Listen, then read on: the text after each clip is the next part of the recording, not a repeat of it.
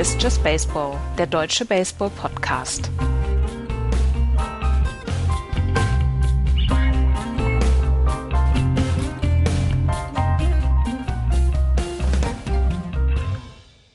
Heute Nacht mit den Playoffs in der MLB und wir schauen auf das große Ganze. Hier ist Just Baseball, der deutsche Baseball Podcast. Hallo Andreas. Hallo. Und hallo Florian. Tag. Die letzten äh, Regular Season Spiele sind gespielt und vielleicht merkt ihr es schon an der überbrodelnden guten Laune von Florian. Die San Francisco Giants haben es aufgrund dubiosester äh, Playoff-Regularien dieses Jahr nicht in die Postseason geschafft. Der letzte Platz wurde im letzten Spiel von den Milwaukee Brewers, die gegen die St. Louis Cardinals gewonnen haben, eingenommen mit der gleichen äh, Winning Percentage, mit der gleichen Bilanz wie die San Francisco Giants. Beide Teams haben 29 Siege und 31 Niederlagen. 483 ist die Winning Percentage. Die Giants haben sogar die bessere Run Differential, aber der Tiebreaker, Andreas, ist diesmal ein merkwürdiger, nämlich die Bilanz innerhalb der eigenen Division. Wie kommt die MLB auf sowas? Wie die MLB auf sowas kommt, das kann ich dir nicht genau sagen. Es ist halt auf jeden Fall so, wenn du ähm, in einer Division zwei Teams hast mit einem gleichen Record, dann kommt die Bilanz gegeneinander zum Tragen. Also zehn Spiele hat man gegeneinander gemacht. Ähm, diese zehn Spiele, da wird geguckt, wie es wie es aussieht. Ähm, und da wird der Tiebreaker genutzt, dass das Team, das mehr Siege gegen das andere Team hat, dass das ähm, den Wildcard bzw. Playoff-Platz holt. In Was der, der zweite Tiebreaker, wenn es 5-5 steht in der Serie? Dann guckt man sich die letzten 20 Intra-Division Games an und das ist dann der zweite Tiebreaker. Und wenn zwei Teams, wenn, wenn zwei Teams aus zwei verschiedenen Divisionen die gleiche Bilanz haben, wie es jetzt hier passiert ist mit den Milwaukee Brewers und den San Francisco Giants, dann geht es darum, wie sie abgeschnitten haben ähm, gegen die eigene Division. Also, if two teams from separate divisions are tied for a wild card spot, The next tiebreaker goes to the team with a higher winning percentage in its own division. Das heißt, die beiden haben nicht gegeneinander gespielt. Wir haben also hier keinen Tiebreaker. Wir können nicht sagen, äh, Milwaukee hat mehr Spiele gewonnen oder San Francisco hat mehr Spiele gewonnen. Sie haben, sie haben, einfach nicht gegeneinander gespielt. Dann geht es darum. Bedeutet, ja. Die Giants werden dafür bestraft, dass sie gegen die Dodgers und die Padres in der Division gespielt haben Korrekt. und eigentlich mit ihren 29 Siegen eine bessere Leistung gebracht haben als die Brewers mit ihren 29 Siegen. Korrekt. Weil, ähm, wenn man sich das anguckt, die Brewers haben ähm, die Serie gegen die äh, Cubs gesplittet, gegen die Reds verloren, 4 zu 6, gegen die ähm, Pirates gesplittet und gegen die Cardinals gesplittet. Also haben da irgendwie nicht sich groß hervorgetan. Das Problem haben der nicht Giants eine ist halt, Serie gewonnen? Genau. Okay. Äh, die Giants haben 8-2 gegen die äh, äh, Diamondbacks gewonnen und haben dann dummerweise gegen die Rockies 4-6 verloren, haben gegen die Dodgers 4-6 verloren und haben natürlich gegen die Padres, das ist dann am übelsten 2-8 die Serie gestaltet. Aber ich möchte mal die die äh, Brewers sehen, wenn sie äh, 20 Spiele gegen die Dodgers und gegen die Padres führen, wie viel sie davon gewinnen. Also äh, im Moment fiele mir auch wirklich nur ein Play-in-Game ein, um da eine Gerechtigkeit herzustellen, denn das Schöne ist ja bis Sonntagabend 19.35 Uhr oder Montagmorgen 7.12 Uhr, ich weiß gar nicht mehr, wann die Nachricht kam, war mir dies gar nicht bewusst. Ich habe es einfach akzeptiert. Aber Axel war so nett, mir da, mich darauf hinzuweisen, dass ich jetzt die MLB einfach abgrundtief hasse. Und die Brewers, nein. Ähm, es ist, ich, ich finde es, sie mussten sich was ausdenken. Ich vermute mal, sie wollten eben so ein Spiel nicht machen.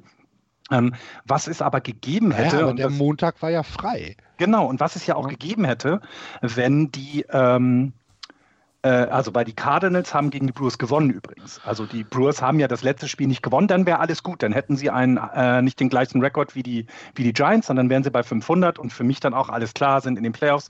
Die Giants haben ihr Spiel halt nicht gewonnen, aber beide haben verloren, ähm, äh, weswegen dieser komische Tiebreaker kam. Hätten die Brewers jetzt gewonnen, und die Giants auch, dann hätte es ein 61. Spiel gegeben.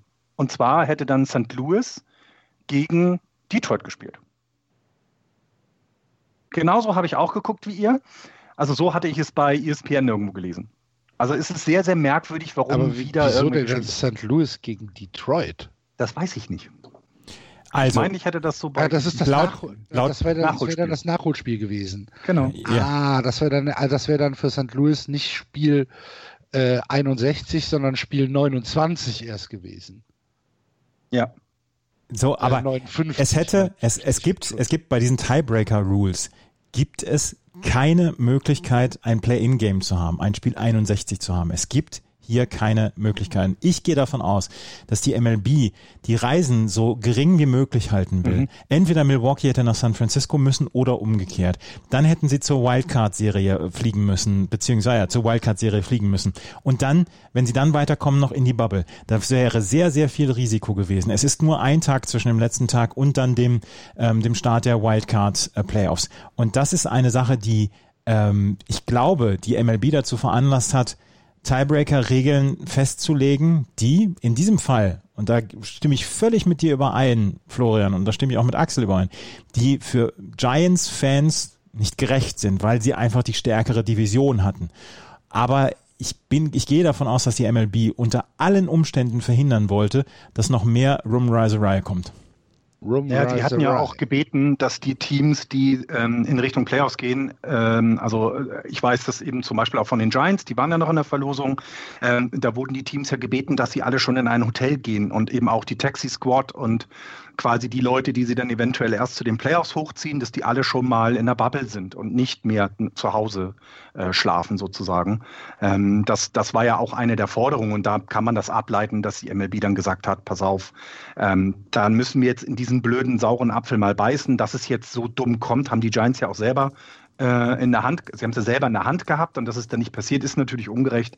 Aber du hast zwei wirklich knappe Niederlagen mit dann dummerweise auch Fehlern im Spiel, also einmal ganz idiotisches Base Running, dann äh, einfach äh, Fielding Errors und ähnliches ähm, gehabt gegen die Padres. Also du hättest es ja, du hattest es selber in der Hand. Deswegen ist die Ungerechtigkeit jetzt nicht himmelhoch schreiend. Äh, es ist doof, aber wir werden es alle überleben. Und es ist einfach nur schade, weil ich jetzt dem Team gegönnt. Und jetzt ernsthaft die Brewers, ich hoffe einfach, dass die, keine Ahnung, 15-0, 15-0, 15-0 gegen die Dodgers verlieren und dann ist die Geschichte auch. Bräuchten dann nur zwei Spieler, Florian, aber. Ja, dann kriegen sie noch ein drittes nochmal auf dem, auf dem, auf dem Mütze extra. ja, also dann so. Also heute Nacht fängt dann die Postseason an mit den Wildcard Games und auch das ist neu. Auch die Top Seeds werden in den Wildcard Games spielen. Wir haben jetzt eine Serie, die aus Best of Three besteht. Ähm, und dann kommen wir zu den Division Series und dann zur Championship Series, bis wir in die World Series kommen. Ähm, dieses Format an sich, ich weiß gar nicht, ob wir da als die Saison gestartet hat, als es dann feststand, ob wir da abschließend unsere Meinung gebildet haben, ähm, dass wir jetzt 16 Teams in der, ähm, in der Postseason haben, verteilt auf die beiden Ligen ist es, ähm, macht es nochmal ein bisschen interessanter, dass die Top Seeds schon in der ersten Runde jetzt in der Wildcard ran müssen? Oder ähm, ist es jetzt einfach wirklich nur dem Umstand geschuldet, dass man eine Extended Postseason haben wollte? Oder ist da auch wirklich etwas für euch jetzt dabei, wo man sagt, ach, eigentlich ganz interessant? Willst du anfangen, Florian, oder ich? Ja, dann fange ich an. Also ich finde das super interessant. Ich habe äh, mal, es gibt ja so eine Bracket Challenge bei MLB.com und eigentlich habe ich die erste Runde recht langweilig durchgetippt, weil für mich die Favoriten diese Serien gewinnen. Also die Dodgers gegen die Brewers, Padres gegen Cardinals und so weiter. Ich habe mir aber überlegt, es wird eine Überraschung geben und ähm, mein Überraschungsteam in der National League werden die Cincinnati Reds sein. Die werden die Atlanta Braves meiner Voraussicht nach schlagen. Das wäre jetzt in einer normalen Playoff-Serie vielleicht gar nicht so gekommen, weil die Reds es nicht in die Playoffs geschafft hätten. Aber nehmen wir mal an, sie wären das Wildcard-Team, dann hast du das ja auch häufig gehabt, dass so ein Wildcard-Team sich bis in die World Series durchtankt und die sogar gewinnt. Nimm die Washington Nationals letztes Jahr. Deswegen, ich glaube, dadurch, dass die Top-Seeds jetzt dabei sind, kannst du oder hättest du Überraschungen haben können. Ich finde es halt doof, dass zum Beispiel im, im, in American League die Tampa Bay Rays gegen die Toronto Blue Jays spielen. Die haben sich schon zehnmal gesehen. Da hast du jetzt kein kribbelndes neues Gefühl dabei. Ich finde es eher schöner, wenn eben jetzt divisionsübergreifender etwas passiert. Und das ist ein bisschen schade. Aber ich vermute mal, dass die, dass die Top Seeds sich eben nicht ausruhen können. Und ähm, weil auch die Brewers, die sind jetzt so heiß von ihrer letzten Niederlage, äh, dass, mit der sie in die Playoffs gekommen sind, dass sie mit diesem Drive da jetzt richtig reinballern. Äh, Andererseits, wenn ich jetzt so etwas niedriger gesetzte Teams noch nehme wie die Reds, da ist natürlich eine Riesenchance. Oder die White Sox gegen die Ace, was für eine geile Serie. Also ich finde das ziemlich, ziemlich spannend und gut. Ein kribbelndes neues Gefühl bei der Serie Tampa Bay gegen Toronto, Andreas. Was fehlt? Hashtag. Das Kribbeln? Also, ja, ja. ähm, ich bin, ich bin, ich freue mich so derbe auf diese erste Runde, auf diese Wildcard-Runde. Habt ihr euch das Schedule angeguckt von morgen, vom 30. September? Alle acht Spiele hintereinander weg, ab 18 Uhr 8 bis 4 Uhr 8 gehen die Spiele los morgen. Und wir haben, wir werden so viel wahrscheinlich Drama bekommen oder es mhm. wären Blowouts. Aber wir haben, wir sagen sonst immer, der Freitag der Playoffs mit den vier Divisional Games eins beziehungsweise zwei und der Montag, wo Spiel drei beziehungsweise vier dann auch sind. Das ist, sind die besten Tage der, der Playoffs. Der 30. Mhm. September mit allen acht Spielen. Der 1. Oktober vielleicht mit allen acht Spielen, wenn wir, ähm, wenn wir ähm, die Serien alle bekommen. Das sind fantastische Tage und ich freue mich da wirklich derbe drauf und es kann hier wirklich alles passieren. Was passiert, mhm. wenn die LA Dodgers zwei schlechte Tage von ihren Starting Pitchern haben? Dann sind die Milwaukee Brewers auf einmal in der NLDS und die LA Dodgers gucken blöd aus der Wäsche. Was, was oh, ist? Das wäre aber schade. Was, du hast, du hast die Cincinnati Reds erwähnt. Die Cincinnati Reds treffen in der ersten Runde auf einen völlig windelweich geschlagenen Atlanta Braves Roster, Pitching Roster, können mhm. weiterkommen. Dann Marlins oder Cubs. Cubs, die auch nicht unbedingt überzeugt haben, sind wohl Favoriten gegen Marlins. Auf einmal stehen die Cincinnati Reds in der, in der National League Championship Series und jeder fragt sich, wie, wie konnte das passieren? Oben könnten sich, äh, können sich die LA Dodgers und die Padres schon gegenseitig rausnehmen, wenn die St. Louis Cardinals nicht wieder irgendwelchen Quatsch machen. Da kann so viel passieren, da ist so viel, da ist so viel Musik drin, dass ich einfach, dass ich einfach komplett begeistert bin, was diese Playoffs angeht. Und dass das alles in einem Monat jetzt stattfinden mhm. wird und soll, ja. ist auch ganz ja. großartig. Das ist, das ist so dynamisch alles. Ich finde, also, ich finde gar keine Worte die ersten vier Spiele äh, heute, ne? wenn du dir die Pitching-Duelle anguckst, Kenta Maeda gegen Zach Greinke, äh, J. Luzado, ich weiß seinen Vornamen jetzt nicht, gegen Lucas Jesus. Blake, Jesus, genau. Äh, Blake Snell gegen Shoemaker. Das ist nicht ganz so äh, prickelnd, würde ich sagen. Aber Shane Bieber gegen Garrett Cole, Yankees gegen Indians, geil. Ey. Alter. Ja, wenn wir dann schon in der Playoff-Betrachtung sind, dann würde ich sagen, lasst uns doch mal die Serien kurz anschauen. Wir haben mit der National League angefangen, dann können wir doch die National League auch mal kurz besprechen. Der Nummer 1 Seed, die LA Dodgers, spielen gegen den Nummer 8 Seed, die Milwaukee Brewers. Und Andreas hat schon gesagt, was passiert, wenn Walker Bueller und Clayton Kershaw einen schlechten Tag haben? Clayton Kershaw in den, in den Playoffs? Hm.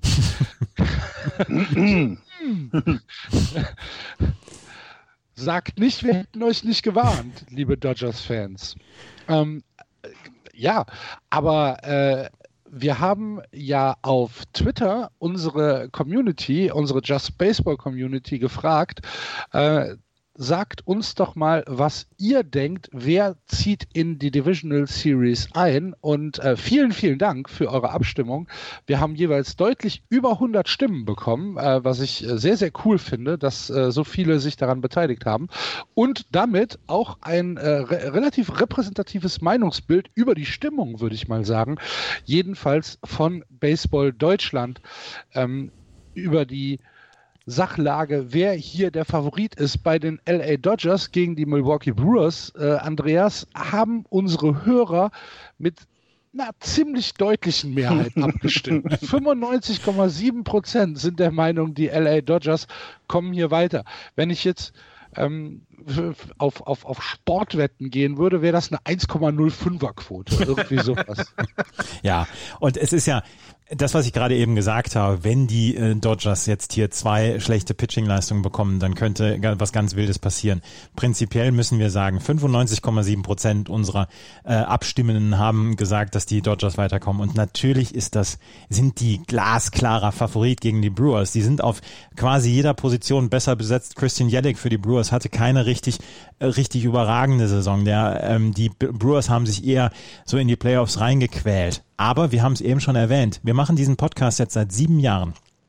Seit sieben Jahren versuchen die Dodgers die World Series zu gewinnen. Seit sieben Jahren kriegen sie mediokre bis schlechte Pitching-Leistungen unter anderem von Clayton Kershaw. Ich würde es ihm wirklich gönnen, dass er mal in den Playoffs ganz groß aufpitcht. Er hat es leider in den letzten Jahren nicht so richtig hinbekommen und dass er immer wieder mal rumgeschubst worden ist. Und jeder hat sich gefragt, was ist mit Clayton Kershaw los? Einer, der unbestritten besten Pitcher, die diese, dieser Sport gesehen hat bislang.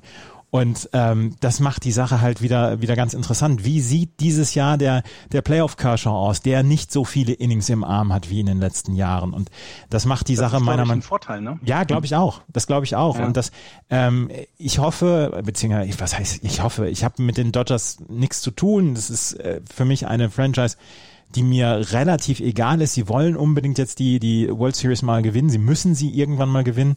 Ähm, sie sind, wie gesagt, auf jeder Position besser besetzt als die Brewers und es müsste schon mit dem Teufel zugehen, dass die Brewers das hier gewinnen. Andererseits, so eine Drei-Spiele-Serie innerhalb der Saison ist auch gerne mal 1 zu 2 verloren, selbst für ein Team wie die Dodgers.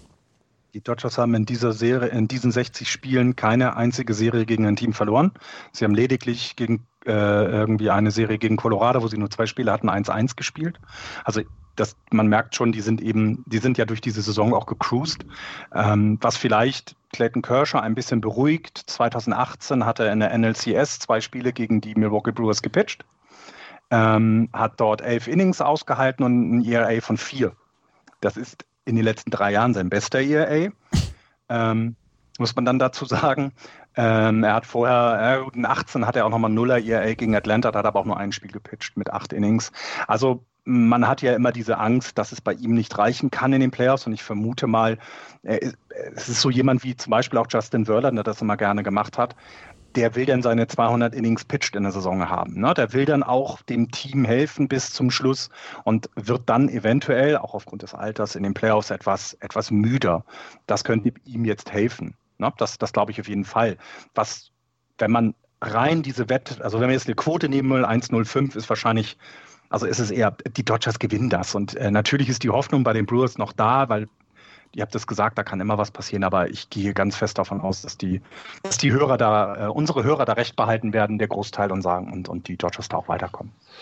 Mein ähm, virtuelles Geld geht auch an die Dodgers. In der zweiten Serie wird es wahrscheinlich schon etwas knapper. Der Nummer 2 Seed, die Atlanta Braves, treffen auf den Nummer 7 Seed, die Cincinnati Reds. Und wenn ihr uns in den letzten Wochen zugehört habt, dann wisst ihr schon, wo so ein bisschen das Problem bei den Atlanta Braves ist. Das ist nämlich die Gesundheit der Spieler beziehungsweise die Verletzungssorgen, die die Atlanta Braves haben. Aktuell steht für das erste Spiel nur fest, dass äh, Max Fried auf dem Mount stehen wird. Er wird gegen Trevor Bauer antreten müssen. Auch ein Duell, was man sich auf jeden Fall anschauen kann. Ähm, und dahinter haben die Atlanta Braves so ein paar Probleme. Ian Anderson ist wieder gesund, dafür ist Tommy Malone auf der 10-Tagesliste immer noch. Im Relief-Pitching haben wir mit Chris Martin jemand, wo man nicht sicher ist, ob er tatsächlich für die Playoffs richtig fit wird. Er steht im Moment auf Day-to-Day, -Day, aber ähm, richtig zuversichtlich ist man nicht. Immerhin ist Mark Melanson als Closer wieder an Bord. Und in, in, im Line-Up haben wir auch zwei ähm, Fälle, wo man genauer hinschauen muss auf äh, Austin Riley, der normalerweise auf der Third Base steht, ähm, und ganz wichtig, Ronald Acuna Jr. steht im Moment auf der Day-to-Day-Liste, äh, der Centerfielder der Atlanta Braves und jemand, der für dieses neue aufregende Atlanta stehen soll. Ähm, Du, Florian, hast ja eben schon gesagt, die Cincinnati Reds sind dein Überraschungsteam elaboriere. Warum sagst du sowas? ähm, ja, die, die Reds waren eigentlich schon mal raus aus der ganzen Geschichte. und haben sich wieder zurückgekämpft. Und ich, wir, haben, wir reden immer viel über Momentum. Es gibt dann so, so Augenblicke, die, die ja ganze Playoff-Serien entscheiden können. Ne? Man denkt da an diesen ikonischen Moment, als äh, der, war das ein Yankees-Spieler, über die Mauer fällt? Tigers, Detroit Tigers. Tigers, Tigers. Ne? Also das gibt ja so ikonische Watch Momente. Back to the wall. Genau. Ähm, äh, wie, siehst du, wir reden über die Playoffs und kriegen trotzdem Red Sox-Content unter. Ich gucke mir das einmal die Woche an.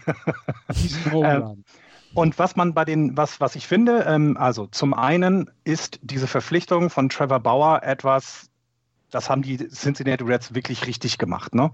Der, ich, ich denke mal, denn sein letzter Start war gut, wird, er wird nicht, äh, er wird jetzt Cy Young Award, äh, den Cy Young, Cy Young Award gewinnen. Also die, die, haben, die haben halt in den letzten Wochen ja Playoff-Baseball schon gespielt. Und die Atlanta Braves mussten ähm, etwas länger zittern als zum Beispiel die Dodgers, um in die Playoffs zu kommen, drei Tage länger. Also die konnten eher so cruisen. Also die waren dann eher mehr in diesem Verwaltungsmodus und haben dann ja auch noch Pech mit den Verletzungen. Und deswegen sehe ich hier ein Team, was jung und wild teilweise ist, würde ich es mal so sagen, was aber auch eben genug Erfahrung dabei hat, wie eben ein, ein Joey Votto und ähm, äh, Leute, die das schon mal gesehen haben, Mike Mustakos kann man noch nehmen. Ich, ich, glaube einfach, dass das nicht leicht wird und eben genau dieses Momentum, diese zwei, Spiel, zwei Siege vielleicht bedeuten kann. Deswegen äh, geht hier mein, mein, mein Tipp auf die, auf die Reds und auch leider, leider nur die einzige Überraschung. War das unsere, elaboriert genug? Ja, das war, das war ganz hervorragend. ähm, unsere, unsere Hörer sehen hier ähm, eine einen etwas anderen Ausgang, Andreas. Knapp 60 Prozent, 59,8 Prozent unserer Hörer haben die Atlanta Braves vorne, natürlich deutlich knapper als ähm, in, der, in der ersten Serie. Aber was kann unseren Hörern Hoffnung machen, dass die Atlanta Braves es doch noch schaffen, als Nummer 2 Seed in die Divisional Series einzuziehen? Also in, in normalen Zeiten wären sie für mich auch der Favorit. Das Problem ist halt, was, was Florian eben auch gesagt hat, dass das Pitching im Moment die große Unsicherheit bei den Braves ist. Man hat es auch gesehen am Wochenende und jetzt kommt nochmal Red Sox Content. Sie haben gegen die Red Sox gespielt mhm. und haben zwei von drei verloren und sind zweimal wirklich rumgeschubst worden. Auch das Pitching ist rumgeschubst worden von den Boston Red Sox. Und ähm, das hat mir nicht gut gefallen am Wochenende, was die Braves da gemacht haben. Max Fried, der jetzt in, in Spiel Nummer eins starten wird, äh, war letzte Woche auch verletzt. Und das ist quasi eine, eine, eine Last-Minute-Decision, dass er pitchen kann. Letzte Woche hat man gesagt, ja, er wird fit sein für die Serie. Wie lange kann er durchhalten? Das wissen wir zu diesem Zeitpunkt nicht. Wir wissen auch noch nicht, wer der zweite Pitcher sein wird bei den, mhm. äh, bei den ja. Atlanta Braves. Wenn es, wenn es nach dem Line-Up geht, sage ich, dass die Braves das bessere Line-up haben. Ronald Acuna Jr. haben wir schon genannt, Ozzy Albies haben wir genannt, äh, Dansby Swanson ist dabei, Freddie Freeman natürlich dann auch noch. Ähm, offensiv, glaube ich, können sie einiges kaputt machen. Trevor Bauer allerdings hat ein fantastisches Jahr hinter sich und auch Luis Castillo, der für Spiel 2 eingezahlt ist, hat ein richtig gutes Jahr hingelegt. Das ist eine ganz schwierige Geschichte für die Atlanta Braves und ähm, darauf bin ich sehr gespannt und wenn sie ausscheiden in der ersten Runde, wenn sie ausscheiden in der, in der Wildcard-Runde, dann ist das, dann kann man das nicht als Enttäuschung bewerten, sondern einfach sagen, Leute, da habt ihr echt Pech gehabt in diesem Jahr, weil Cole Hamels hätte ihnen sehr gut zu Gesicht gestanden in diesen Playoffs. Der ist ja. auf der Injury List. Äh, Mike Soroka hätte ihnen sehr, sehr gut zu Gesicht gestanden in diesem Jahr. Ist auch auf der Injury List. Foltinowitz ist gar nicht, ist, ist irgendwann äh, gewaved worden, weil er es einfach nicht hinbekommen hat. Ein fitter und ein guter Foltino Witz hätte ihn auch sehr gut zu Gesicht gestanden. Die Braves haben dieses Jahr wirklich Pech mit ihrer Rotation. Pech ist tatsächlich ein relativ gutes äh, Stichwort, um auf das nächste Spiel zu, beziehungsweise die nächste Serie zu kommen. Nummer 3 Seed in der National League sind die Chicago Cubs, die gegen die Nummer 6 Seed die Miami Marlins spielen müssen. Und die Marlins hatten Sonntagabend einen furchtbaren Tag. Ähm, Sterling Mate und José Urena haben beide das Spiel gegen die New York Yankees äh, verletzt verlassen müssen. Bei José Urena ist es äh, auch so, dass der nicht mehr zurückkommt. Der hat sich nämlich einen Arm gebrochen. Ähm, das heißt, hier können wir davon ausgehen, dass der äh, in diesem Jahr leider nicht mehr spielen wird. Und äh, bei Sterling Mate T weiß ich jetzt nicht hundertprozentig, auf welcher Liste er steht. Ich sehe es hier gerade nicht. Ähm, Day aber to Day ist er, glaube ich. Ist er Day to Day? Okay. Aber äh, tatsächlich kein gutes Zeichen. Dass die Miami Marlins sich allerdings für die Postseason qualifiziert haben, ist ein Erfolg den man so vielleicht ja vor der Saison auch gar nicht erwartet hat. Positiver Rekord, 31 und äh, 29, 517er Rekord. Also Derek Jeter sehr, sehr zufrieden.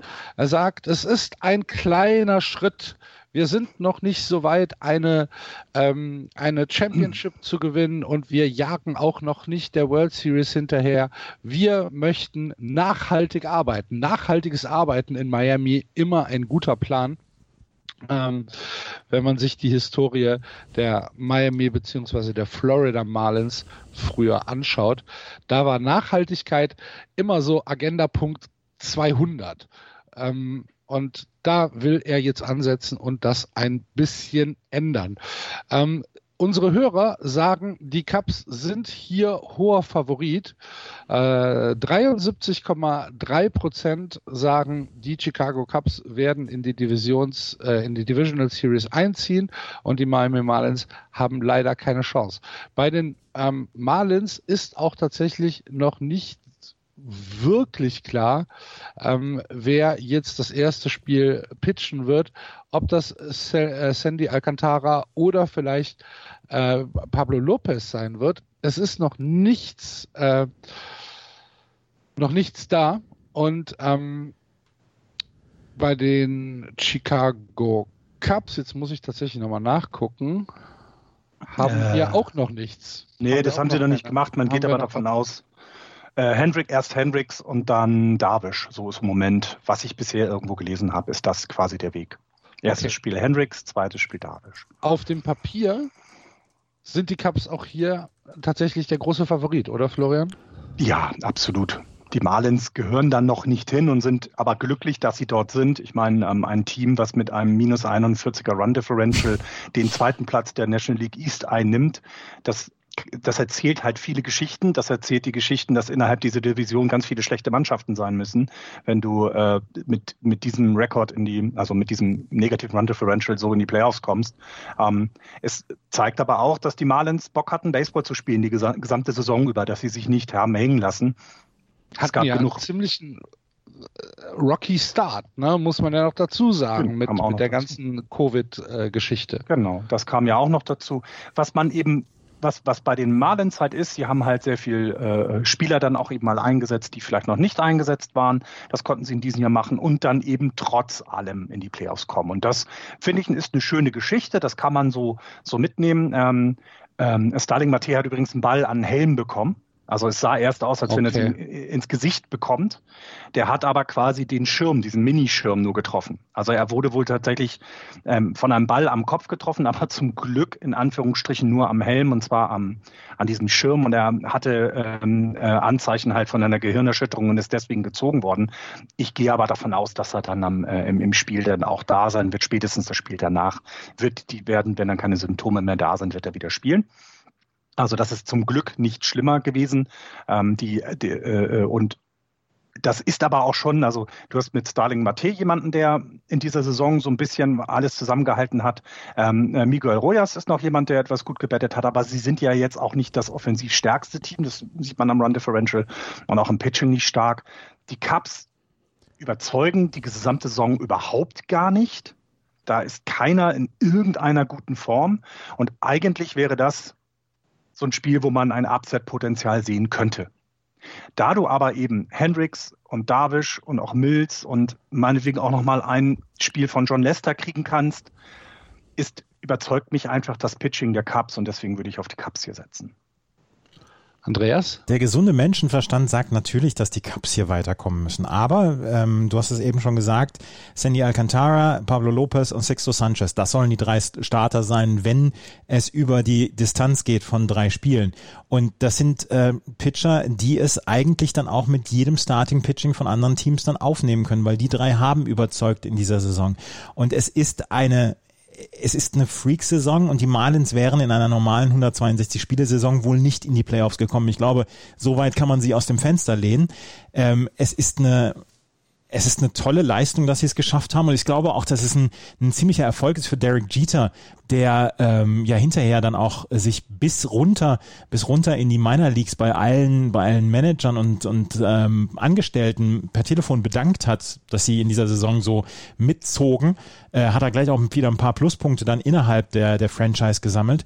Und für ihn ist das ein ganz wichtiger Erfolg. Ich meine, die haben das ja komplett entkernt diese Franchise. Ja. Und dass sie jetzt, dass sie jetzt in so einer Freak-Saison dann schon wieder in den Playoffs sind, ist einfach ein sehr, sehr gutes Zeichen und ist, glaube ich, dann auch so ein Zeichen an, an die Fanbase. Es kann schneller gehen, als es eventuell befürchtet oder erwartet war. Und von daher ich glaube auch, dass die Cubs das gewinnen werden, aber ich bin sehr, sehr gespannt, ob die Cubs in irgendeiner Weise irgendwann nervös werden sollten, Alcantara, Sanchez oder Lopez tief in die Spiele reingehen können mhm. und tief pitchen können und dann vielleicht das ähm, Relief-Pitching zwei, zwei gute Tage haben.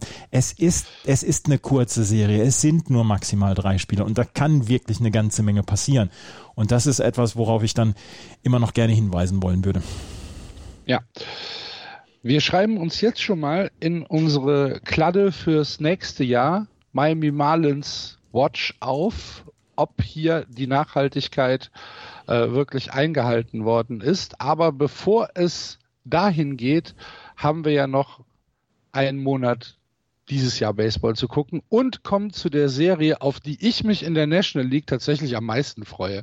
Slam Diego, die San Diego Padres als Nummer 4 Seed gegen den Nummer 5 Seed, die St. Louis Cardinals. Und bei den San Diego Padres haben wir auch zwei Spieler, auf die wir besonderes Augenmerk legen müssen, nämlich die Starting Pitcher Denison Lammett und Mike Clevenger, die aktuell Day-to-Day -Day gelistet sind. Mike Clevenger, ähm, der in dieser Saison in San Diego ähm, tatsächlich nochmal gezeigt hat, zu was er wirklich in der Lage ist, ähm, hat eine fantastische äh, Saison gepitcht und ähm, das wäre ein, ein sehr, sehr großer Verlust, wenn er jetzt ausgerechnet in der äh, Wildcard Series nicht eingesetzt werden könnte, auch wenn die San Diego Padres natürlich neben ihrem Pitching und neben dem sehr, sehr guten Relief-Pitching, wo zum Glück alle gesund sind, ähm, inklusive Trevor Rosenthal und Drew Pomeranz, äh, was, was Pomeranz äh, mit einem sehr, sehr, Pomeran Pomeranz diese Saison mit einem Nuller ERA. Ja. Mhm. ähm, aber sie haben natürlich auch in der Offensive äh, ihre Stärken. Wir haben es ja schon die ganze Saison hindurch mit, äh, mit Freude verfolgt, wie viel Spaß die San Diego Padres machen. Jetzt eine Serie gegen die St. Louis Cardinals. Und Andreas, die St. Louis Cardinals, also aufmerksame Hörer wissen es ja, dass wir so eine, so eine kleine, ich will nicht sagen Angst, aber eine ein, ein, so, so, so, eine, so ein Versteck, als, als wenn man durch so ein verlassenes Haus geht und hinter jede Tür guckt und irgendwo steht so ein Cardinal und du weißt gar nicht, wie er da hingekommen ist. Und, und du, hast ihn noch, du hast ihn nicht gehört.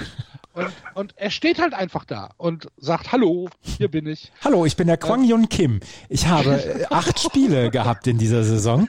Ich habe sieben Spiele davon gestartet und habe ein 1,62er ERA in 39 Innings und habe 24 Strikeouts. Mein Name ist Kim, ich pitche hier. ja, genau. Aber doch nicht jetzt um diese Zeit. Das ist unglaublich. Das wird, ich glaube, dass das das Zeug hat für eine epische Serie, wenn nicht die Kürze der Serie da wäre. Wäre das eine Sieben-Spiele-Serie, oh. könnte das ja. episch werden. Ach, also ich bin, was, was du gerade gesagt hast, irgendwo steht hinter einer Tür ein, ein Cardinals-Spieler und Kwang Yun Kim ist jemand, der noch vor dieser Saison nicht in der MLB gepitcht hat.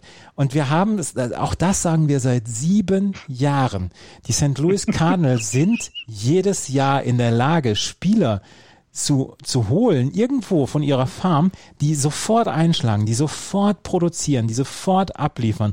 Und das könnte jetzt dann mit Kwang Yun Kim sein, der in Spiel 1 eingesetzt werden wird. Und er hat 38 Innings in den letzten 15 Spielen, nee, 38 Innings in den letzten sieben Spielen gepitcht. Ein 1,42er ERA in seinen letzten sieben Spielen. 26 Hits hat er zwar abgegeben, also er gibt Hits ab, aber nur 6 Earned Runs, 12 Walks, 24 Strikeouts, einen 1er Whip aber er bekommt eine gute Defensive und er, er macht die Leute aus. Und wir wissen noch nicht, wer für die San Diego Padres pitcht. Sie müssen offensiv hier funktionieren gegen Kwang Yin Kim. Im Spiel 2 kommt dann Adam Wainwright. Adam Wainwright hat in dieser Saison ähm, hat er einen 3,15er ERA. Hoch zuverlässiger Pitcher. Das wissen wir seit ewigen Zeiten, dass Adam Wainwright ein sehr, sehr zuverlässiger Pitcher ist der könnte hier auch noch für ordentlich Alarm sorgen gegen die San Diego Padres. Und das ist, das ist ein Trap-Game, das ist eine Trap-Serie für die San Diego Padres. Das ist ein junges Team. Ja. Die sind, die sind, die werden in den nächsten Jahren, werden, werden die uns ganz, ganz viel Freude machen. Aber die Silberrücken aus St. Louis, das könnte hier eine Falle sein. Und da habe ich, da bin ich sehr gespannt auf die Serie. Fernando Tatis Jr. ist noch nicht mal 22 Jahre ja. alt und darf im zweiten Spiel gegen Wainwright, der wahrscheinlich schon 22 Service-Jahre auf dem Rücken hat, wie du es gerade gesagt hast, äh, äh, at bat stehen. Und genau das ist meine Sorge auch, ähm, dass es eventuell eben im ersten Spiel so ein bisschen zittrig werden könnte. Derzeit sieht es so aus, also ist es für predicted, dass die Nelson Lamette spielen kann im ersten Spiel. Das wäre ganz, ganz wichtig für die Patres, weil er jemand ist, der, der, der sie auch durch die Saison ja mitgetragen hat, eine ganz tolle Leistung gebracht hat. Ähm, hier ist auch Upset-Potenzial, weil es die Cardinals sind. Allerdings sind die Cardinals nicht stabil genug in diesem Jahr gewesen, um zum Beispiel ja ähm, auch oben anzugreifen, sondern sie mussten bis zum letzten Spiel warten, ob sie in die Playoffs kommen. Also ich würde hier vielleicht dann auch bei den Hörern bleiben. Die Patres gewinnen das, aber die Fallen sind ausgelegt und da muss San Diego ganz genau hingucken. Unsere Hörer sind überraschend äh, eindeutig der Meinung, dass die San Diego Padres hier weiterkommen. 75,4 Prozent von euch da draußen sagen, die San Diego Padres werden die Serie gewinnen. Ich würde mir wünschen, dass ihr recht habt. Ich, ich bin ja mit meinem. Boah, ich, ich, ich habe nur, ich habe so viel Angst, durch dieses Haus zu gehen. aber die Hörer sind wahrscheinlich nie durch das Haus gegangen. Nein, am, und, und ich, hab, ich laufe seit sieben Jahren durch das Haus. und ich, ich finde find den Ausgang nicht. Ich bin, ich bin durch dich, ich bin mit meinem Hype Train, bin ich durch jede Stadt hier in Deutschland gefahren mit dem San Diego Padres äh, Hype Train. Ja, und jetzt, Camouflage. Und jetzt, jetzt ist dieser verlassene Güterkopfbahnhof in St. Louis steht er da und hoffentlich. so ängstlich. Ja. Personen im Land. Heute keine Weiterfahrt. Ja. Es, also wie gesagt, Mann, ich, Mann, Mann. Ich glaube ernsthaft, dass das, dass das ein Trap-Game sein kann für die, ja. für die St. Ich werde es mir angucken und ganz ehrlich, ähm, wir versuchen ja immer mal so ein bisschen außerhalb unserer Teams auch neutral auf das Picture zu gucken. Aber ich würde San Diego so wünschen, dass sie weiterkommen. Ich möchte eine Divisional Series gegen die, gegen die Dodgers haben, ja. wenn ich ehrlich ja. bin. Ja. Ich glaube, das wollen wir aber auch alle. Also gerade weil sie so spektakulär in diesem Jahr waren. Wir kommen ja gleich in der American League noch zu den Chicago White Sox, die auch eben quasi die Patres der American League. Ähm, aber ja, also ich hoffe, wow. ich hoffe, hoffe, hoffe. White Sox sind die Padres der American League. Ja, sehr spektakulär. Okay. Gut. Dann äh, machen wir den Switch und gehen in die American League und schauen uns auch hier die vier Wildcard-Serien an, die äh, heute beginnen mit äh, dem Nummer 1 Seed der Tampa Bay Rays, die gegen die Toronto Blue Jays ran müssen. Florian hat es eben schon gesagt, das ist eine Serie, beziehungsweise das ist ein Spiel, was man in den letzten 60 Spielen schon zehnmal gesehen hat und irgendwie kribbelt es nicht so richtig, auch wenn wir hier ähm, vom besten Team in der American League, den Tampa Bay Rays, eine Performance erwarten, die wahrscheinlich den Toronto Blue Jays nicht so viel Luft zum Atmen lässt. Ähm, wir haben ein pickepackevolles äh, Roster bei den Tampa Bay Rays. Blake Snell, Charlie Morton, Tyler Glasnow, Ryan Yarborough, Josh Flynn, alle, alle gesund. Ähm, wir haben äh, mit, ähm, mit äh, Jimon Choi und Yanni Diaz, zwei Spieler im Line-up, die im Moment auf der Zehntagesliste sind, aber mit der Tiefe, die Tampa Bay Rays für mich auch so ein bisschen überraschend in der Saison entwickelt haben, sollte doch da eigentlich nichts schiefgehen. Ich gucke mal gerade, was die Hörer sagen. Die Hörer sagen 82,1 Prozent, die Tampa Bay Rays werden hier weiterkommen. Ist das so, Andreas? Natürlich ist das so. okay, also kommen die Blue Jays weiter? Nein, nein, nein, nein, nein, nein, nein, nein, nein, nein, nein, nein, nein, nein. Also die, die Tampa Bay Rays haben das bessere Pitching. Sie werden äh, im Spiel 1 werden sie Blake Snell. Sagen, das deutlich bessere Das Pitching, deutlich bessere oder? Pitching. Sie haben, sie werden in Spiel 1 werden sie äh, Blake Snell einsetzen, in Spiel 2 Tyler Glasnow. Gegen Yunjin Liu in Spiel 2 und Matt Shoemaker in Spiel 1 für die, für die Toronto Blue Jays. Die Blue Jays haben einen bewundernswerten Job gemacht. Sie, sie mussten aus Kanada raus. Sie haben in Buffalo ihre Station gehabt. Sie mussten die ersten 15 Spiele, glaube ich, auswärts antreten, bevor mhm. sie das erste Spiel in Buffalo äh, machen konnten. Sie haben bewundernswert Baseball gespielt. Sie haben eine Mannschaft, die in den nächsten Jahren wahrscheinlich noch eine ganze Menge äh, Spaß machen wird mit Bobby Cat, mit mit ähm, ähm, sag, äh, mit Guerrero. Mit Vladimir Guerrero Jr., Entschuldigung. Guriel. Genau. Guriel. Äh, das, das wird, das Beide, wird, ne? Junjin Leo wird ja auch noch ein paar Jahre für die, für ja. die Blue Jays pitchen. Also, die werden eine ganze Menge an, an Spaß machen. Ich glaube nur nicht, dass sie es schaffen, jetzt in den ersten beiden Spielen an Snell und an Glasnow vorbeizukommen und dass sie, dass die Tampa Bay Rays das ja so, so ein bisschen verwaltungsmäßig wegarbeiten werden. Das wird nicht, das wird nicht glitzern. Das wird, nach solider Handarbeit, glaube ich, aussehen, was die, äh, was die Tampa Bay Rays machen. Aber ich bin mir relativ sicher, dass die Rays das hier gewinnen werden. Na, es werden aber, wenn, wenn, wenn sie gegeneinander gespielt haben in den zehn Spielen, also die ähm, äh, Rays haben von den zehn Spielen sechs gewonnen. Die Spiele hatten aber ein, also ich glaube, das wird relativ spektakulär, denn ähm, sie haben insgesamt in den zehn Spielen ähm, 92 Runs gescored, beide Mannschaften. Das heißt, man könnte hier vielleicht sogar so Serien haben, dass du 5-4 ständig spielst und gewinnst. Also ähm, ich gehe auch davon aus, dass die Rays weiterkommen, aber es wird in den Spielen hoffentlich so knapp wie in der regulären Saison das so ausschaut. Ich bin gespannt, wer für Tampa Bay äh, die DH-Position einnimmt. Ähm, Austin Meadows im Moment verletzt, wird äh, dort nicht spielen können.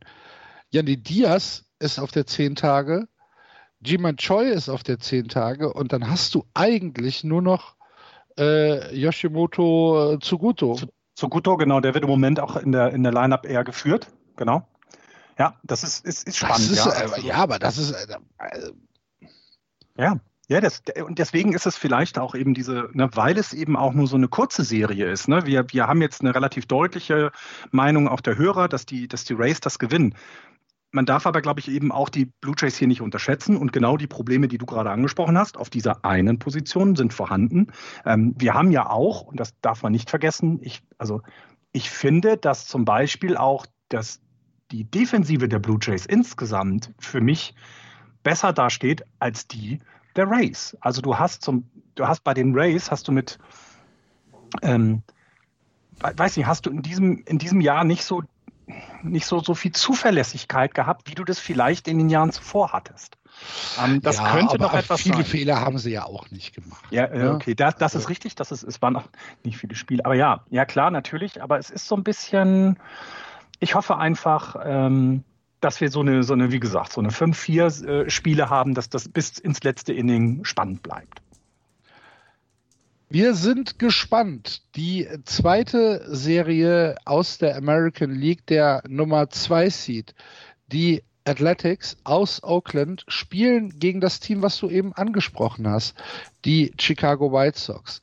Unsere Hörer sind auch hier dem überwiegenden Fall der Meinung, dass äh, die Oakland Athletics der deutliche Favorit sind mit 78,4 Prozent der abgegebenen Stimmen, sagen sie, dass die Athletics weiterkommen. Äh, du hast die, du hast die White Sox eben mit den ähm, mit den mit den ähm, Padres verglichen. Frecherweise. Ja, äh, ja, die sind auch spektakulär, die White Sox. Das ist so ein bisschen das Pendant. Sie sind ich finde, sie sind das spektakulärste Team in der American League, weil sie nicht nur verwalten, sondern weil sie richtig geil Baseball spielen und auch Bock drauf haben. Ähm, die Athletics haben sich in einer Aber Division durchgesetzt, Ich, ich, ich, wollte, ich wollte gerade noch was anderes sagen. Ja. Ähm, du, du hast sie mit den Padres verglichen.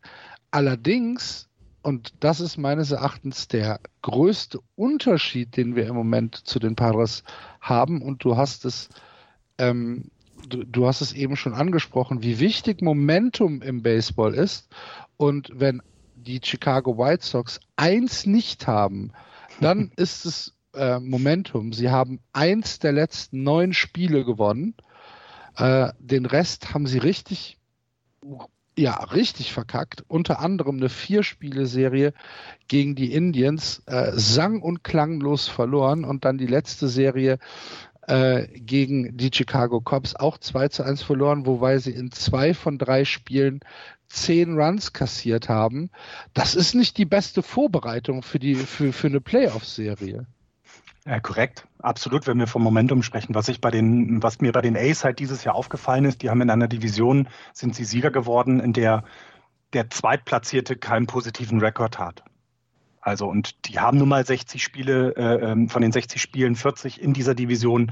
Da war einfach viel Kraut und Rüben mit dabei. Also ich gucke nach äh, Anaheim, ich gucke nach Texas, äh, leider auch nach Seattle, da hätte ich mehr erwartet.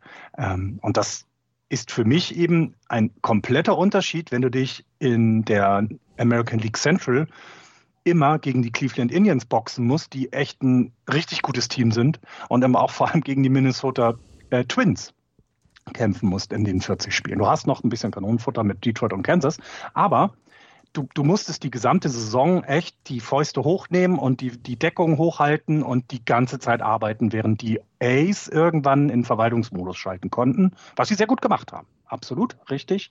Ähm, da waren ja auch keine richtig großen Dellen zu sehen. Ich bin aber trotzdem auch dabei, die, die Ace werden diese Serie gewinnen. Momentum hast du angesprochen. Ich finde es schade, ich hätte die White Sox gerne noch eine Runde weiter gesehen. Aber das, das schaffen sie, glaube ich, dieses, äh, dieses Jahr noch nicht. Ähm, sie sind ja auch etwas früh dran. Ne? Das ist so ein bisschen wie, keine Ahnung, der 18-Jährige, der dann äh, äh, doch nochmal bei den ersten Herren mitspielen darf und dann mal so eine wirklich gute Saison macht. Eigentlich wäre er erst nächstes Jahr dran gewesen. Ne? Das ist so, so, ähm, wir, wir hoffen auf die, auf die White Sox auch in der nächsten Saison. Und wenn sie jetzt äh, gegen die Ace ausscheiden, ist das überhaupt keine, also müssen sie sich keine Sorgen machen, dass sie die Saison verschenkt hätten. Wenn ich eins zu 100 Prozent weiß, dann, dass die Chicago White Sox gegen die Oakland A's gewinnen werden.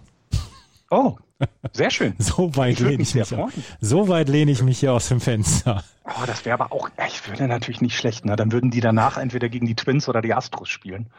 Und also ich, Beide ich kennen hab, sie, also die Twins kennen sie, ne? Ich habe unsere, ich habe unsere Tipps gesehen, beziehungsweise dann auch die Umfrage gesehen. 78,4 Prozent für die A's, 21,6 Prozent für die Chicago White Sox. Haus und Hof auf die Chicago White Sox. Und ich kann es, eigentlich auch nur damit erklären, dass es wieder eine Drei-Spiele-Serie wird, dass die Chicago White Sox in der Lage sind, Lucas Giolito und Dallas Keuchel mit einzusetzen in mhm. diesen ersten beiden Spielen und dass sie ähm, eine Offensive haben, die eigentlich nur darauf wartet, auszubrechen. Sie haben die fähigen Leute dafür. Sie haben, äh, sie haben jemanden wie Abreu da, dabei. Sie haben äh, einen ganz, ganz, ja. ganz, ganz talentierten Roster. Und ich gebe nichts auf ihr Momentum, was sie in den letzten äh, Tagen hatten. Das ist eine ganz neue Geschichte. Hau, hau ab mit deinem Momentum. Genau. Zum, ja, du hast, zum Teufel mit ja Momentum. Mabrio hast du Tim Anderson noch, der auch über 300 schlägt. Du hast jetzt mit Nick Madrigal jemanden, der nur erst 100 äh, Plate Appearance hatte, also sich knapp qualifiziert für die Wertung, der mit einem 340er Betting Average rum, rumhängt. Die, die wollen schlagen. Also definitiv. Ähm, die, die sind bereit, die Dinger aus dem Stadion zu hauen. Äh, und die Frage ist halt, kann, kann, ne, verwalten die Ace das wieder einfach weg? Interessiert die das nicht? Sagen die sich, ey, was macht ihr hier? Wer seid ihr denn bitte? Äh, wir sind die Ace und, und dann hauen die weg. Das ist so. Aber Upside-Potenzial sehe ich definitiv hier in der Serie auch, ja.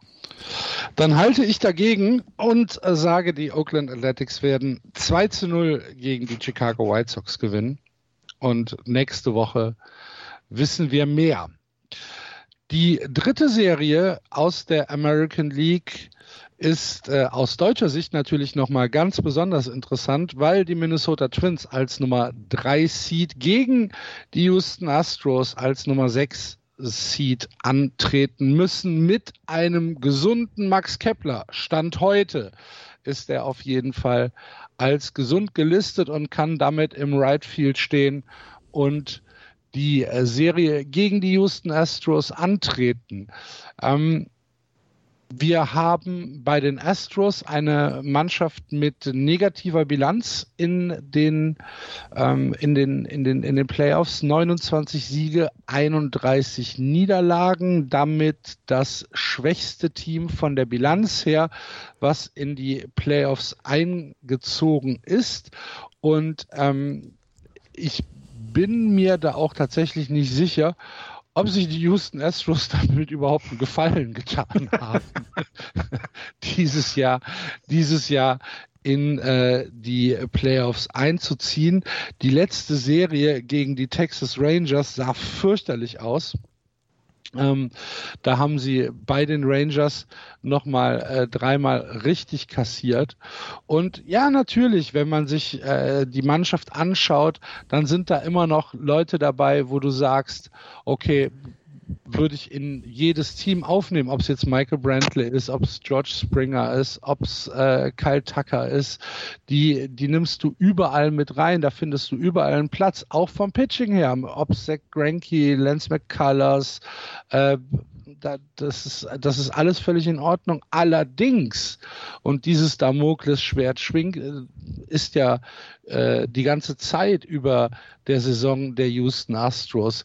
Wir können es immer noch nicht vergessen. Der Leistungsunterschied in diesem Jahr, nachdem herausgekommen ist, dass es diesen Science-Stealing-Skandal gab, der ist einfach signifikant. Und ähm, ich ja, ich, ich kann ich kann es mir tatsächlich ja nicht, nicht erklären. Ich bin ja nicht dabei. Ich kann ja nicht wissen, ach, ist das wirklich hier der große Unterschied, ähm, weil, weil sie jetzt nicht mehr betrügen können. Oder ist es halt einfach ein, ein Freak-Jahr. Aber irgendwas ist schon anders bei den Houston Astros. Und ich bin gespannt, wie sie diese Serie angehen. Ähm, in den ersten Spielen gegen die Minnesota Twins haben sie ähm, mit Kenta Maeda, mit José Berrios und mit äh, Michael Pineda äh, in einem eventuellen Spiel drei drei absolute äh, Superpitcher gegen sich. Äh, Gerade Kenta Maeda hat ja in der Saison gezeigt, dass er dieses Jahr auch wieder voll auf der Höhe ist und José Berrios ja auch. Im ersten Spiel wird für die Houston Astros Zach Greinke auf dem Mount stehen und ähm, Andreas, es ist ein Primetime-Spiel bei ABC. Ist das verdient? Also Twins gegen Astros ist mit den Personen, mit den handelnden Personen, die es im Moment in beiden Teams gibt, natürlich Primetime. Und ja, die, die Astros haben an die Backen bekommen in den letzten drei Spielen dann nochmal von Rangers. Und ja, die Astros sind, sind vielleicht nicht im Moment der liebste Gast auf der großen Party. Und ja, das, äh, die haben in diesem Jahr Probleme und ähm, Spötter werden sagen, ja, es haut keiner mehr auf die Tonne, deswegen kriegen sie, kriegen sie nichts geragt. Das ist ja, das, das, das ist ja eine, eine, ein, ein Sammelsurium an Zutaten, die zu einer hochinteressanten Serie dann auch führen könnten. Und dann auf der anderen Seite, du hast sie gerade erwähnt, Kenta Maeda und José Berrios, die äh, für die Spiele 1 und 2 für die Minnesota Twins auf den Mount gehen. Das ist der große Vorteil der Twins ist in diesem Jahr, sie haben neben Berrios noch jemand anderen, der mhm. im Starting Pitching richtig gut ist und das ist Kenta Maeda. Und das, das Pitching ist tiefer einfach in diesem Jahr. Sie, sind, sie lassen sich nicht mehr so, so rumschubsen wie in den letzten Jahren. Und ähm, für mich sind die Twins wenn man sich die über die gesamte Saison das Ganze anguckt, auch Favorit. Aber hier, das ist ähnlich wie bei den St. Louis Cardinals. Für mich ist das ein Trap-Game hier auch, weil, weil die, weil die, weil die Astros genau wissen, was man in den Playoffs zu tun hat und weil sie diese Situationen alle schon hatten. Und das macht das für mich äh, zu vielleicht der interessantesten Serie in der American League. Wenn du Einmal bestätige ich absolut. Ich will noch mal zwei Zahlen dazu schicken, dass die On-Base Percentage von José Altuve 2017 war 410, 2018 386, 2019 298 und dieses Jahr 219. Äh, das war das Betting Average, Entschuldigung, 286 war die ähm, On-Base Percentage. Das heißt, der kommt nicht mehr so wie früher on base. Und das war eine der Stärken von, von José Altuve. Der war ja niemals so ein, so ein richtiger Slugger, sondern der war jemand, der dann eben die Bälle ins Spiel bringt. Und das passiert eben nicht. Und wenn es einen Baseball-Gott geben sollte, dann fliegen die Astros sang- und klanglos 2-0 raus. auch, weil sie eben das einzige Team mit einem negativen Rekord sind in den Playoffs in der American League. Und das, das, das darf nicht belohnt werden.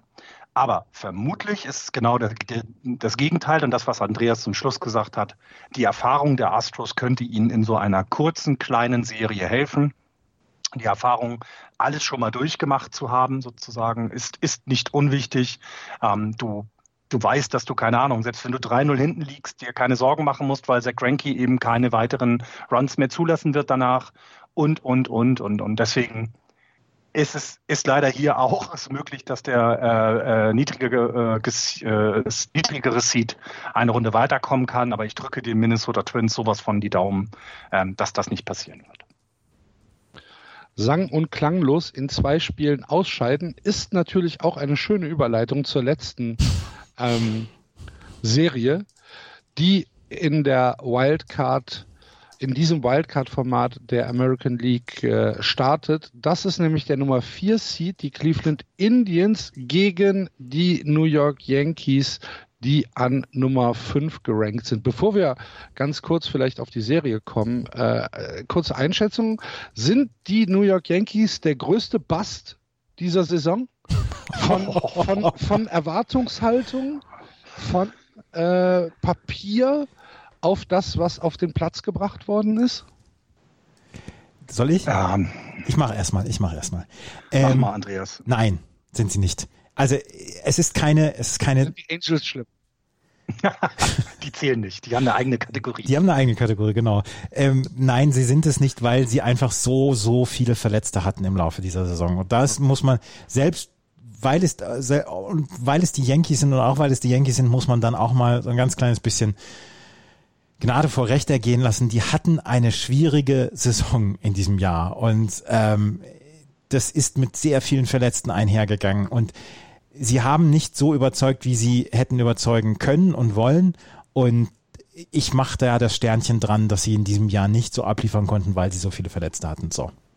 Du bist ja. wie der, du bist wie der äh, Fußballpapa, der im E-Jugendspiel einen den Schiedsrichter stellen muss, weil der äh, eigentliche Schiedsrichter abgesagt hat und dann eher für die Gastmannschaft pfeift als für die als für das eigene Team, weil er sich nicht unterstellen lassen will, dass er hier parteiisch handelt. Ja. ja. ja, aber die Yankees, ähm, die haben mit Luke Voigt den äh, Home Run Leader was, was, was, also hätte man das vor der Saison gesagt, dass Luke Voigt die meisten Home Runs in der American League äh, schlagen wird in einem Team, wo Aaron Judge und Giancarlo, Giancarlo Stanton dabei sind, hätte man den oder diejenige ausgelacht. Naja, das, Luke Voigt zerteilt in seiner Freizeit Rinderhälfte. Ja, mit bloßer Hand. Mit bloßer Hand. Mit bloßer Hand. Weil es ihm Spaß macht. Genau. Nicht, genau. weil er damit Geld verdient, weil es macht ihm einfach Spaß. Ähm, und also enttäuschend ist die Saison äh, insofern, sage ich mal, dass halt diese Dominanz gefehlt hat, aber es ist halt erklärbar. Und in dieser Playoff-Serie aber, also ich finde, das ist die absolut spannendste Serie, denn es sind nur drei Spiele und wir alle wissen, dass die Cleveland Indians ein fantastisches Pitching haben. Also dass dieses Jahr wirklich alle dort abgeliefert haben, die abliefern mussten. Ähm, ich, ich will diese Rinderhälften zerteilenden Power-Hitter der Yankees mit gefühlt, wenn ich mal gucke, also nur LeMayo hat nicht so viele Strikeouts, aber Gary Sanchez hat 64 Strikeouts zu 18 Walks als Beispiel. Ähm, 23 Hits, nur 64 Strikeouts. Luke Voigt geht noch, aber die, die, die Yankees haben halt ein Team, was die Bälle aus dem Stadion schlagen will. So. Und die treffen jetzt auf ein Team, was Pitcher hat, die das nicht zulassen werden. Und das finde ich mit der Spannendste an der ganzen Serie. Wird dieses Powerhouse, werden sie es schaffen, die Pitcher im, im, zu ärgern? Passiert das? Und wenn nicht, sehe ich hier auch die Chance, dass die Yankees schon in der ersten Runde gegen die Indians rausfliegen. Aber dann fliegst du halt auch gegen ein Team raus, was die Saison über eben auch eine gute Leistung gebracht hat. Das wäre ja noch nicht mal überraschend in dem Fall. Ja. Das Pitching-Duell heute Nacht in Spiel 1 ist Garrett Cole für die New York Yankees gegen Sean Bieber für die Cleveland Indians. Und Shane Bieber, der äh, dieses Jahr ebenfalls, äh, Florian hat schon gesagt, eine fantastische Leistung äh, gebracht hat. Er hat äh, zwölf Spiele gestartet, hat einen Rekord von 8 und 1, ein 1,63er ERA und ein Whip von 0,87. Und er hat, 100, ähm, er hat 122 Strikeouts in 77 122 Strikeouts in äh, zwölf Spielen. In 77 Innings. 77 Innings. Ja. Das ja, ist, also, ist, also diese Saison von Shane, diese Saison von Shane. 1,8 Strikeouts je Inning. Wenn man das hochrechnet auf, auf eine, auf eine 162 Spiele-Saison, ich weiß nicht, ob ja. Shane Bieber in der Lage ist, das auf, auf 35 Starts oder 30, 32 Starts hochzubeamen. Diese Saison ist außergewöhnlich von Shane Bieber. Und ja, man hat mit Garrett Cole auf der, auf der Seite der Yankees hat man einen Pitcher, dem die, dem die Yankees wahrscheinlich ein ziemliches Urvertrauen schenken. Man muss aber an diesem Shane Auch Bieber vorbei. Ja, ja, absolut zu Recht, absolut zu Recht. Aber man muss an diesem Shane Bieber vorbei. Und das hm. könnte hm. sich als wirklich großes Problem erweisen. Und 1 Uhr 8 heute Nacht ist dieses Duell. Und ich überlege wirklich, wie ich es hinkriege, dass ich das Spiel sehen kann. ich auch und ich muss morgen früh arbeiten, das ist so doof. Äh, übrigens, Garrett Cole hat 14 Home Runs ähm, abgegeben in seinen 10 oder 12 Starts. Ähm, das hat Shane Bieber nicht, das sind nur sieben. Und wenn man dann, ich weiß jetzt nicht, wer für das zweite Spiel gesetzt ist, aber die, ähm, wie ich es erwartet hatte, die, ähm, die Starting Pitcher der, der Cleveland Indians geben nicht viele Home Runs ab. Tanaka gegen Carrasco. Genau. Carrasco hat acht Home Runs in seinen zwölf Starts abgegeben. Carrasco aber auch mit einer anständigen Saison. Das ist ein unter. Dreier ERA für, ja. für einen äh, Starting Pitcher. Ähm, völlig in Ordnung. Hat auch Innings gefressen. Da hat er ja mal Probleme gehabt, aber hat auch 68 mhm. Innings gepitcht dieses Jahr. Und ähm, ja. Äh, Niemand soll sich also, wundern. Niemand soll sich wundern wenn die Indians mit zweimal 3 zu 1 aus diesen beiden Spielen ja, rausgehen ja. und in die, in die National League, äh, in die American League Division Series einziehen. Niemand soll sich bitte wundern. Gut, die Cleveland Indians sind ja tatsächlich auch der höher gesetzte Seed und äh, unsere Hörer haben hier allerdings als einziges Spiel, beziehungsweise als einzige Serie, den äh, niedriger gerankten Team äh, die Favoritenrolle zugeteilt. Die New York Yankees sind bei euch, liebe Hörer, mit 71,9 Prozent der Favorit gegenüber den Cleveland Indians. Ist ein bisschen zu deutlich, finde ich. ähm, so wie wir das gerade, so wie wir das gerade äh, besprochen haben und äh, ja, auch wenn die New York Yankees im Moment alle gesund sind, oh, für mich ist das eher eine 50-50-Serie. Ich weiß da wirklich nicht, was rauskommt und ich weiß auch nicht, ich weiß noch nicht mal, wem ich die Daumen drücke. Wahrscheinlich den Indians. Aber wir schauen mal. Aber es ist auch Must-See-TV.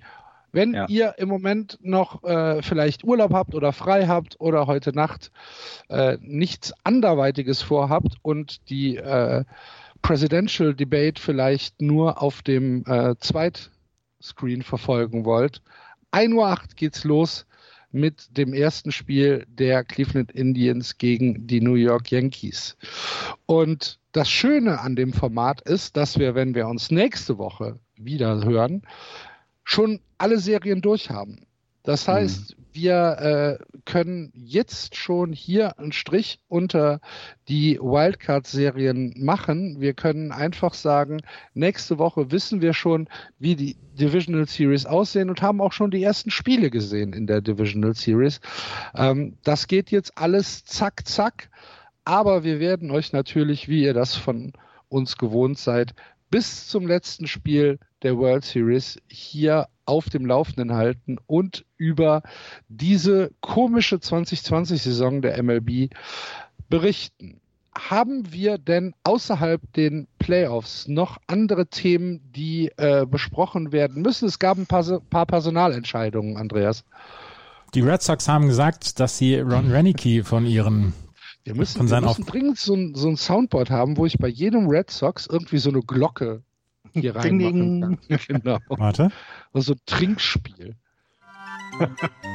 genau.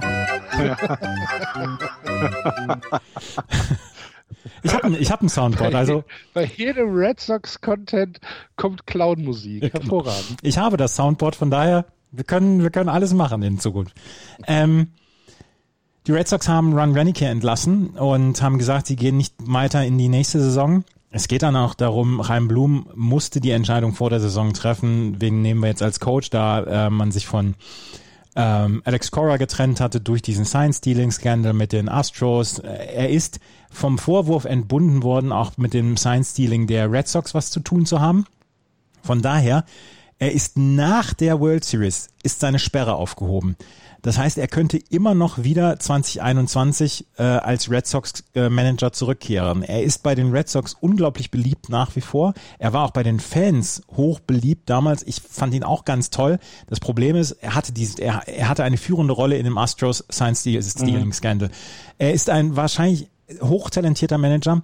Ob er nochmal wieder zurückkommt, das ist eine Frage, die müssen sich andere stellen und die muss sich vor allem Chaim Blum stellen. Ähm, es wäre auf jeden Fall ein strenger Geruch dabei, würde er zurückkommen. Es gibt ein paar Namen, die ge gehandelt werden bei den, äh, bei den Red Sox. Sam Full zum Beispiel, der ist bei den Phillies, er ist Director of Integrative Baseball Performance, ein absoluter ähm, Zahlen-Nerd, der könnte eventuell für die Red Sox in Betracht kommen. James Rosen, Mark Kotzey, Mark, äh, Matt Cotraro sind Namen, die auch schon mal mit Chaim Blum zusammengearbeitet haben. Vielleicht jemand aus dem Race-Umfeld, der für die Red Sox in den nächsten Jahren als Skipper dann ähm, dasteht. Ich glaube nicht, dass es eine schnelle Entscheidung geben wird, weil sie dürfen Cora, dürfen sie tatsächlich erst nach der World Series ansprechen, Schrägstrich einen neuen Vertrag geben, so dass ich davon ausgehe, dass es noch ein paar Wochen dauern wird, bis die Red Sox dann hier eine Entscheidung treffen. Sie haben ja tatsächlich jetzt auch ein bisschen Zeit. Ähm, das ist die eine Entscheidung gewesen. Und sie haben wieder Geld. Ja, und sie haben mit wieder dem, Geld. Mit dem Ablauf der Regular Season ist äh, die Luxury Tax weggefallen. Mach deswegen, bitte, mach deswegen, bitte Jubel. Deswegen verlängern sie jetzt mit Jackie Bradley Jr. nicht, oder was? Ja, ich glaube, das hat andere Gründe. Aber ja. Äh, ja. da müssen wir heute nicht drüber reden. Da hast du den Jubel gerade gehört. Ja, ja, habe ich. äh, Billy Appler wurde entlassen. Der mhm. GM der Los Angeles Angels. Welch Wunder. also, sorry, das ist die absoluteste Nicht-Nachricht dieses Jahres, weil was willst du da noch machen? Darf ich noch einmal einen Sound einspielen? Ja. ja. Sehr schön. Hm. Andreas hat ein neues äh, Spielzeug. Ah. ah, die Angels, Junge, Junge. Vielleicht können wir so einen kleinen Spin-off-Podcast machen. ja, genau. Alarm Angels oder ja, irgendwie so. Ja, ja. Mal gucken. Gut. Und Sie, haben, Sie überlegen, also die, die ähm, Angels haben jetzt tatsächlich wohl auch schon überlegt, ob Sie Dave Dombrowski ansprechen. Dave Dombrowski, der jahrelang bei den Tigers General Manager war, der dann zu den Red Sox gegangen ist, der eins wirklich extrem und exzellent kann, richtig viel Geld ausgeben. Und ähm, bei den Angels sitzt es ja eigentlich auch eher locker. Man hat mit Albert Buchholz einen ganz guten Vertrag, man hat mit Mike Trout einen ganz guten Vertrag. Von daher, ähm, das wäre Anthony eigentlich. Rendon kriegt auch nicht nur Erdnüsse. genau. Es ist eigentlich ein, ein Job wie gemacht für Dave Dombrowski. Volle Port, volles Portemonnaie, nach mir die Sintflut, das ist das, äh, das ist das, äh, die Umgebung, in der Dave Dombrowski so richtig reüssieren kann. Sich wohlfühlen. Ja. Wie, so ein, wie so ein Pilz. Ne?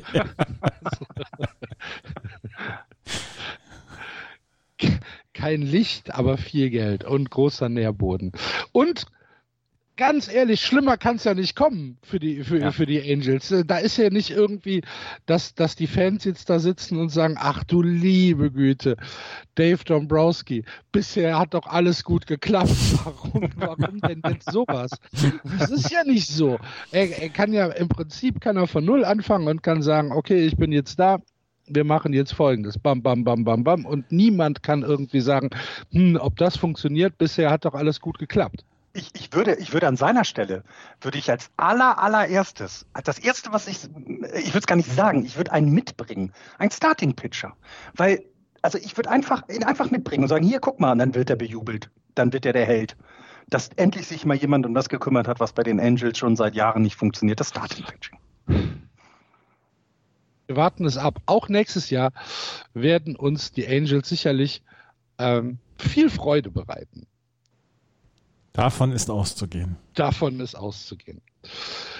Gut, liebe Leute, das war dann Just Baseball für diese Woche mit einer Einleitung in die Playoffs, in die Wildcard Games, die, wie gesagt, heute Nacht starten. Und wir haben jetzt einen pickepacke vollen Oktober vor uns, freuen uns mit euch auf Postseason Baseball, denn mal ganz ehrlich, auch wenn die Saison eine Freak-Saison war, auch wenn die Regular Season nur 60 Spiele gedauert hat, es ist jetzt Oktober Baseball und wir können Playoff Baseball gucken und ähm, ja, das ist doch wirklich besser als das, was wir uns äh, am Anfang der Saison irgendwie äh, gedacht haben dass vielleicht gar keine Saison stattfindet. Jetzt haben wir Baseball und jetzt haben wir Playoff Baseball über den ganzen Monat. Ich freue mich wie Bolle drauf, wie ihr gehört habt, Andreas und Florian auch.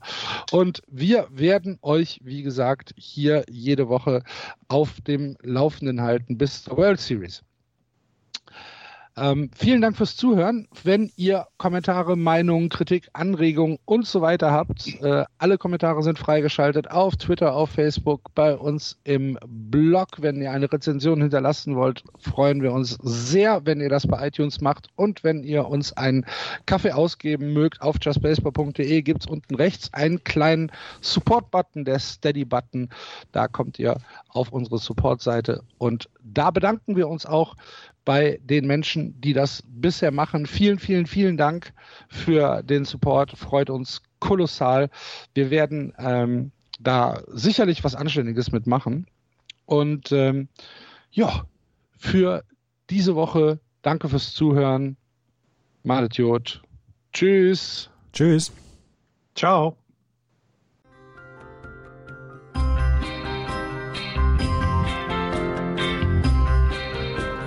Das war Just Baseball. Ihr findet uns auf justbaseball.de, bei Facebook, bei Twitter und natürlich bei iTunes.